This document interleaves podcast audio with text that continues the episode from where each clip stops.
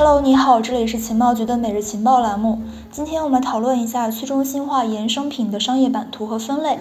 这部分内容比较多哈，所以我们会分为上下两期。今天呢是第一期，第二期呢将会在九月二十九号上线。感兴趣的同学可以关注一下。去中心化衍生品呢，具备很多优势，比如说像这个去中心化、抗审查性、无需许可性，还有资产的高度自主等等。在 Layer Two 的加持之下，去中心化衍生品也已经具备了中心化所引以为傲的 Order Book，也就是订单簿。这个去中心化衍生品与 DeFi 还有 NFT 的组合呢，又会去激发出无限的想象空间。我们可以这样认为，去中心化衍生品是 DeFi 的集大成者，也是中心化优势的吸纳者。但是呢，当下的这个去中心化衍生品市场依然是处于一个发展早期，存在着一些诸如这个产品设计、交易深度、用户使用习惯，还有这个性能不足的一些问题。不过呢，这并不会去影响去中心化衍生品发展的一个大趋势。我们今天的节目将会对当下的这个去中心化衍生品领域进行一次全面的梳理。如果你也对这个话题感兴趣的话，你可以去添加情报局的助手贝贝零零零幺六八来去入群讨论。好的，言归正传，首先我们来看一下去中心化衍生品的交易现状。二零二一年上半年，加密领域的前十的衍生品交易所呢，就已经产生了大约二十七万亿美元的交易量。而前十名的现货交易所呢，大约是在十二万亿美元，前者是后者的两倍还要高一些。而在这个传统金融世界里面，二零二零年的整体衍生品市场的名义价值大致是在八百四十万亿美元左右，而对应的股票、还有债券、还有期权等等的这个现货市场的成交规模大约是在一百七十万亿美元，衍生品市场的规模是其现货资产成交量的四到五倍左右。不过，在这个去中心化衍生品市场之中，这个情况恰恰相反。在二零二一年的第一季度，去中心化衍生品成交量大约是在七十亿美元左右，而这个同一时期的去中心化现货成交量呢，超过了两千二百亿美元，后者是前者的三十二倍。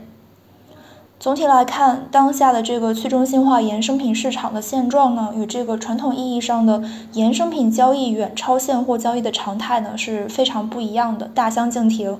但是呢，这也说明去中心化衍生品市场是很有潜力的。就像是这个去中心化交易所从二零二零年年初的默默无闻，然后到这个下半年的成交量爆发，这样的一个壮举也很有可能会发生在这个去中心化衍生品市场。接下来我们来看一下去中心化衍生品交易的两种撮合方式。去中心化衍生品的分类方式非常多哈，按照撮合的方式呢，可以分为 AMM 和订单簿两种类型。按照产品的功能，可以分成六种类型，分别是这个永续合约、期权、基于 Layer Two 的稳定币，还有这个利率衍生品、二期期权，还有波动率指数。按照撮合方式。去中心化衍生品呢，可以分为自动化做市商，还有这个订单簿。自动化做市商代表项目有 Perpetual Protocol，还有 MCDEX、Future Swap，还有 DeFuture 等等。而订单簿代表项目呢，有这个 DYDX、Derivadex、Injective Protocol、Vega Protocol、Serum 等等。在 AMM 撮合交易模式之下，交易对手通常是资产池或者是质押者。例如说，你在 Perpetual Protocol 的资产池中质押了 ETH，实际上呢，你自己就是对手盘。协议为了鼓励你在这个池子里面去增加质押量，会将治理代币的通胀部分，还有这个交易手续费，同时奖励给质押者，来去增加这个池子的深度，进而去减少高倍杠杆对价格的影响。这类撮合机制对杠杆容忍度不高，Perpetual Protocol 最高只支持十倍杠杆。在 AMM 基础之上呢，还进化出了 VAMM。我们知道，在 AMM 之中呢，质押者需要把真实的资产暴露在高倍杠杆之下，这样呢，也就把交易者置于了高倍风险之下。VAMM 被称作是虚拟自动做市商，它仅仅只是提供这个协议的价格。VAMM 背后的真实资产呢，则是存储在这个智能合约金库之中的。以这个 Perpetual 为例。用户将一百 USDC 存进这个智能合约金库，假设开了五倍的多单，开始交易的时候呢，这个协议就会在 VAMM 之中去铸造五百 USDC 的虚拟资产。如果说发生了这个清算，就会在智能合约金库之中进行交割，将用户的真实资产和这个风险进行分割。采用 Order Book，也就是订单簿的产品，投资者可以去获得中心化交易所的交易体验。例如说，最近很热的这个 DYDX 就采用了订单簿撮合机制。为了去提升性能，DYDX 采用了链下订单簿加上链上结算的一个模式，能够达到像是在中心化交易所那样的效果。而且交易者不必为挂单或者是撤单来去支付手续费。DYDX 可以去容忍能够达到二十五倍的杠杆。那么未来的这个去中心化衍生品市场到底会采用哪一种的这个撮合方式呢？最有可能的回答是二者都需要。首先呢，对于 AMM 来说，就像是在这个 Uniswap 还有 SushiSwap、多度这些去中心化交易所上看到的，他们采用了 AMM 撮合方式，允许用户自由上架各种的代币交易对，只要提供这个足够流动性呢，就可以开门营业了。在之后会上线的这个 Perpetual 的 V2 版本之中呢，将会采用这一个模式。而另一方面，对于订单部来说，它为用户提供了像这个中心化这样的一个交易体验。以 DYDX 为例，交易者能够得到市价、现价，还有这个止损、追踪止损单这样的一个挂单体验。与此相反，在采用 AMM 的 Perpetual V1 之中呢，用户只能接触到市价订单。实际上，同时采用两种撮合方式的设计呢，早就已经被 DeFi 开发者们所采纳。例如说，完全基于 Layer 2基础设施的这个 Arbitrum 的去中心化交易所 Digate，在设计之初呢，就将 AMM 与 Order Book 同时整合进了产品。我们乐观认为，AMM 加上 Order Book 加上 Layer 2呢，将会成为新生代 DEX 的基础配置，也会成为去中心化衍生品交易产品的选择。第三部分，我们来看一下去中心化衍生品交易的六种类型。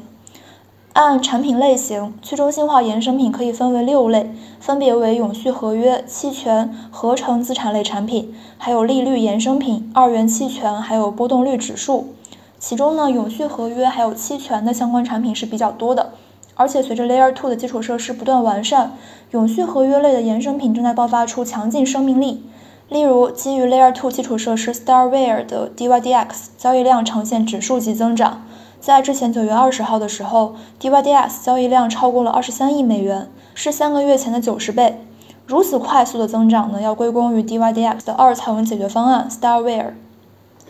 永续合约类产品包括这个 DYDX、Perpetual，还有这个 Future Swap、MCDEX、Serum、Derivadex，还有 Cam Protocol。目前，DYDX 还有这个 Perpetual，还有 Future Swap 是中心化衍生品交易的这个领头羊，成交量呢占到了整一个市场的百分之九十以上。不过，随着 Arbitrum、还有 Optimism、还有 Start2 等等的 Layer 2的基础设施上线，其他产品的市场份额呢也会有很高的一个增长空间。此外，随着这个 DeFi 生态系统之中更多的高性能 Layer One 不断的完善，例如 Polygon、Solana，还有波卡、OEC、Definity 等等，